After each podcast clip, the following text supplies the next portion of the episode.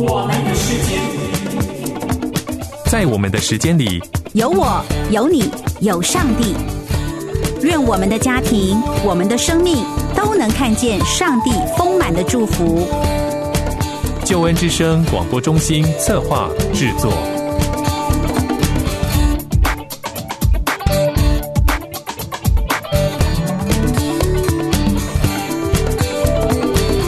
亲爱的朋友，平安，欢迎收听我们的时间。我是雨虹老师。每一次雨虹老师的出现，就是真爱家庭的时间。有一对结婚超过四十五年的夫妻。收到孩子创作的一首歌，歌名是《父亲的礼物》。从歌词中，我们看见了一对结婚超过四十五年的甜蜜佳偶。他的孩子透过日常对父母相处的观察所写出来的歌，非常的真实，令人羡慕。歌词是这样的：我感谢爸爸，你是那么深爱着妈妈，尽管结婚这么久。你爱他，就像当年你对他热情的追求。你让我了解，真正的男人不是要使唤别人，而是要服侍你所爱的人。稍待一会儿，我们要来分享资深的婚姻辅导冯老师所写的一篇文章。透过这篇文章，我们来谈谈夫妻相处的保养秘诀。文章题目是。不了解与情绪化，除去婚姻中的障碍。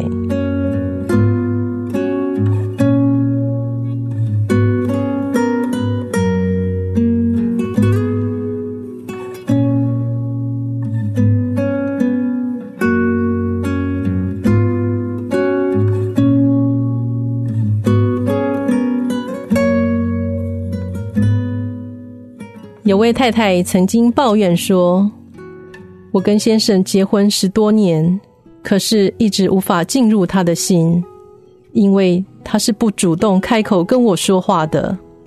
我心情难过的时候，他从来不安慰我，反而把我推到一边。当我身体疲累的气喘时，他竟然躺在床上休息，还说：‘你不会那么早死的。’”另外一位女士说：“我先生的心好像被层层铜墙铁壁包围，我无法触碰到他的感觉。”而男人的抱怨呢，则是：“我太太很情绪化，容易生气，她给我很大的压力，跟她生活在一起好累。”婚姻中最大的障碍是自我中心跟不了解对方的需要。我们都很知道自己需要什么，也很知道希望对方怎么待我们，但是却都不太愿意去了解对方需要什么，和他希望我们怎么待他。有时候就算知道了，也不愿意去做，因为总觉得自己是比较委屈的一方。我们常想，等到对方先体贴我们之后，才去对他好，或认为自己已经付出很多了，应该对方先软化才对。这种自我中心的倾向，常常使我们膨胀了本身的需要，而置配偶的需要于不顾。前面提到的两位女士抱怨丈夫冷漠、封闭，而且不关心她。其实这是很多女性的困扰，觉得先生很被动，不愿意敞开沟通。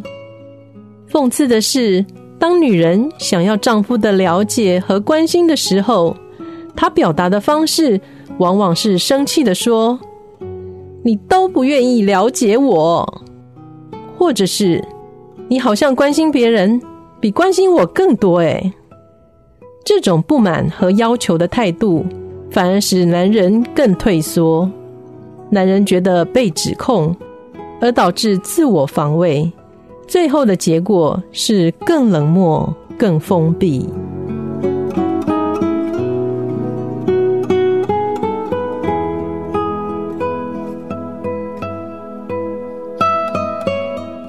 大部分的女性看不到这种要求丈夫的方式，正是造成丈夫无法关怀她的原因。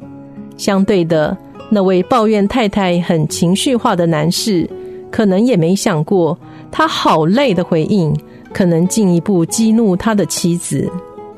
而先生的逃避、退缩或不予理会，常使太太感到更挫折、愤怒，认为丈夫不再爱她、关心她了。这就造成了夫妻关系陷入更深的恶性循环。要怎么脱离这样的恶性循环呢？首先，我们必须先愿意去了解配偶需要什么，而不是专注于自己需要什么。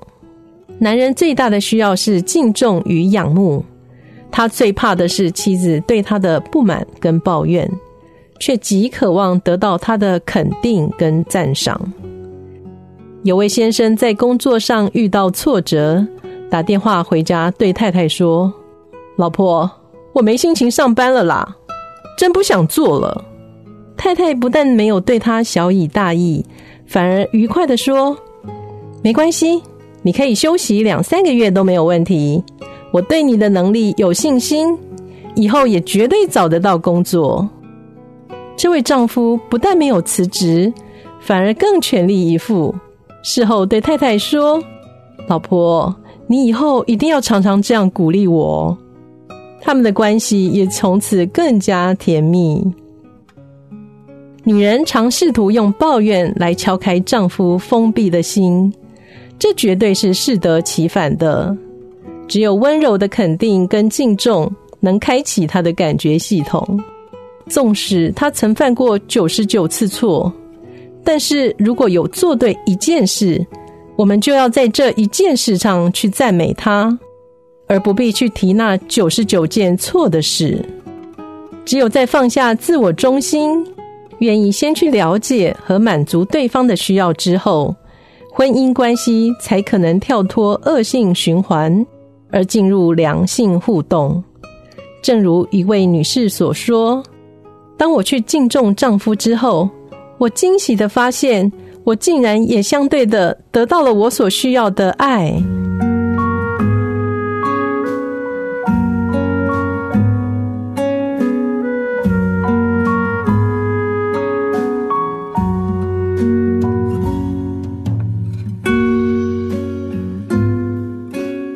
您现在正在收听的是《我们的时间》，我是雨虹老师。为您主持真爱家庭专题系列，接下来的真爱家庭系列，雨虹老师会带您看看不同的夫妻他们的婚姻故事以及相处之道。首先，雨虹老师要跟您分享自己的婚姻故事哦。我跟我先生是在教会认识结婚的，我们两个会走在一起，凑成一对，其实是很不自然的。怎么说呢？因为如果不是共同的信仰，我们几乎是两个世界的人。无论是个性、兴趣、嗜好，几乎是零交集。所以在教会认识，是上帝把我们配在一起唯一的可能性。记得我们结婚前上过婚姻辅导课程，有一种测验是用两个圆来代表两方，两个圆产生的交集区就是双方的共同点。共同点越多，交集面越大，代表两个人越相配，相处上也比较没有困难。结果，我们两个做出来的个性分析图图案让辅导牧师相当讶异，因为代表我们的那两个圆啊，除了信仰区是有交集面以外，其他几乎是零交集。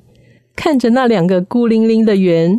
只有小小的一条交集面积，辅导牧师恳切的告诫我们：嗯，要好好的培养共同的兴趣，否则将来老了会变成各走各的哦。当时的我们有爱情做前提，有信仰做后盾，还是很开心的结婚了。然后，真的就像婚前辅导牧师所说的，我们真是没有什么共同话题。时常发生鸡同鸭讲的状况，我也常常埋怨他不懂我的心。他是个火车迷，最大的兴趣是背火车时刻表、跑火车站。每次他兴致勃勃的跟我分享这些事情，我都会开始魂游向外，思绪无法集中的放空，时常都要他喊：“喂，你到底有没有在听啊？”才把我喊回来。就这样，我们的婚姻进入了十几个年头，也养育了一对可爱的儿女。但是，我们的生活真的就是渐渐变成各走各的。一直到有一天，我读了一本书，叫做《永续亲密》。这本书谈到许多美满的婚姻都忽视的一个问题——彼此孤立。书中提到。你们在婚姻中会自然而然走向彼此孤立的情况。其中一篇文章《寂寞的已婚者》，让我发现自己的婚姻就是正在自然而然走向彼此孤立的状态。这对我而言像是一个警钟，把我敲醒。于是我悔改了，我开始学习婚姻给我们一个为别人而活的机会。要达到合一和亲密，你必须为了对方的意愿放下自己的意愿。后来，我决定甘心情愿去做。例如，每次出去旅游的时候，如果先生想要看火车，我就会很乐意的陪伴，并且尽量保持高度热诚。以前的我会认为又在浪费我宝贵的旅游时间了。而现在，他也会陪我一起逛市场。我们的感情比恋爱时期更好，也互相学习了很多。我们的关系从两个孤立、很少有交集的圆，逐渐合一，成为同心圆。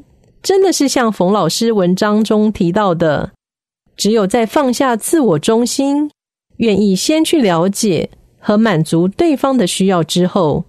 婚姻关系才可能跳脱恶性循环，而进入良性互动。雨虹老师很乐意与听众朋友分享我的经验学习，也很希望听听您的婚姻故事，让我们彼此激励，一起活出信仰，活出美好的家庭婚姻生活。今天非常谢谢您的收听。我们的时间，真爱家庭，下次再会。你和我是天赋爱的创造，每个人有最美的梦想，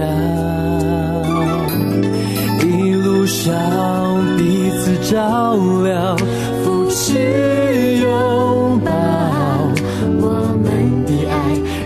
世界不一样。你和我是天赋爱的创造，每个人有最美的梦想，